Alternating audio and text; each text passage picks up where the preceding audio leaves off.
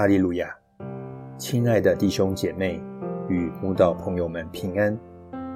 今天我们要分享的是《日夜流淌心中的甘泉》这本书中十月七日祷告的力量这篇灵粮。本篇背诵金句：约翰福音七章三十八节。信我的人。就如经上所说，从他腹中要流出活水的江河来。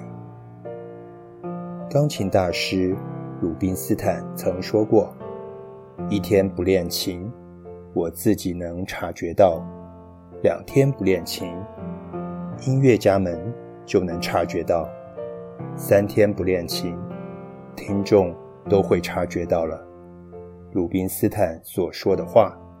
对于钢琴家，真是一针见血，说明了只有透过不断练习，才能获得弹奏的熟练与完美。如果像他这样一位钢琴大师，都得天天练琴，那一般的学习者就更不用说了。基督徒的祷告生活，不也是如此吗？一个信主的人，只有天天祷告。才能活出属灵的芬芳，拥有属天的能力。如果一天不祷告，自己就能察觉到；两天不祷告，家人就能察觉到；三天不祷告，周围的朋友们就都察觉到了。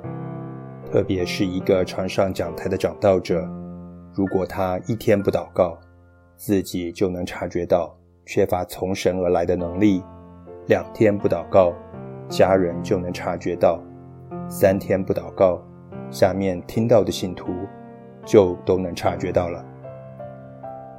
主耶稣曾应许信他的人，要从他腹中流出活水的江河来。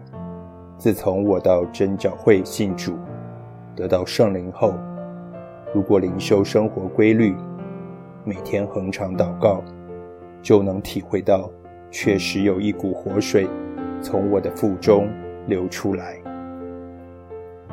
那种来自真神的平安喜乐，每日在腹中泉涌，成为支撑我生命的一股稳定力量。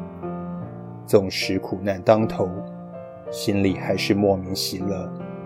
但如果灵修生活堕落，跟神祷告时有时无，也就体会不到那股活水江河。自我腹中流出来的坚定力量。主耶稣在世时，时常上山或退到旷野祷告。在他拣选十二使徒前，他上山整夜祷告。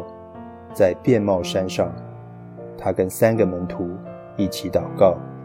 在拉萨路的坟前，他举目望天，献上感谢的祷告。在稻麦。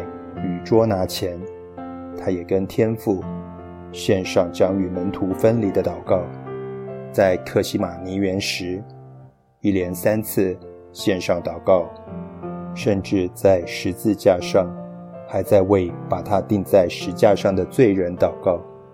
就连今日在父神右边，依然不断为我们祷告。你想，如果连主耶稣都得时常祷告？我们能不时常祷告吗？祷告生活没有捷径，只有每天按时去做，才能建立茁壮起来。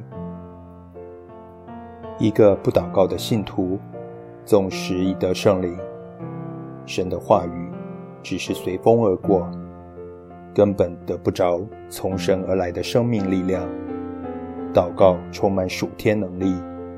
但也只有愿意祷告的人，才能体会。